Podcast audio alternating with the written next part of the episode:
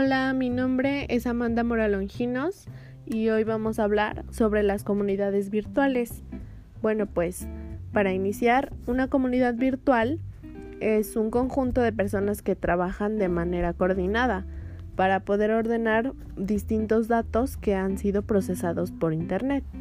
Pues en pocas palabras son grupos de individuos que están organizados cibernéticamente para presentar algún margen bueno, pues algunas ventajas de estas mismas, pues es que al estar conectados a Internet podemos interactuar con diversas personas de todo el mundo y de esta manera nos ponemos este, en contacto con ellas y nos permiten tener muchísimas perspectivas distintas sobre algún mismo tema o enriquecer nuestros pensamientos sobre otras culturas, sobre otras comunidades y también conocer mucho los negocios.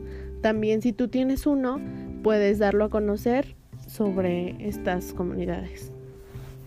Pues se, pueden, se suelen caracterizar por involucrar a individuos de distintas procedencias, por organizar a miembros en torno a un tema específico o alguno de estos intereses.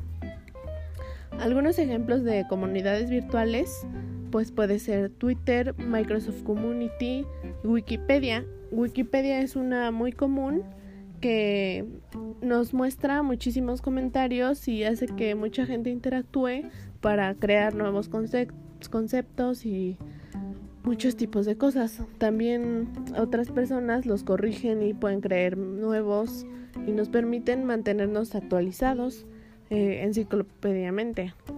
Otro podría ser Tinder, que este se trata de una red social, pero opera para intereses románticos. Y para finalizar, les mostramos la diferencia entre comunidad y red social. La comunidad virtual gira en torno a un tema o idea específica y la red social se centra en el individuo para hacer alguna persona, alguna amistad o ese tipo de cosas. Bueno, pues muchas gracias por su atención.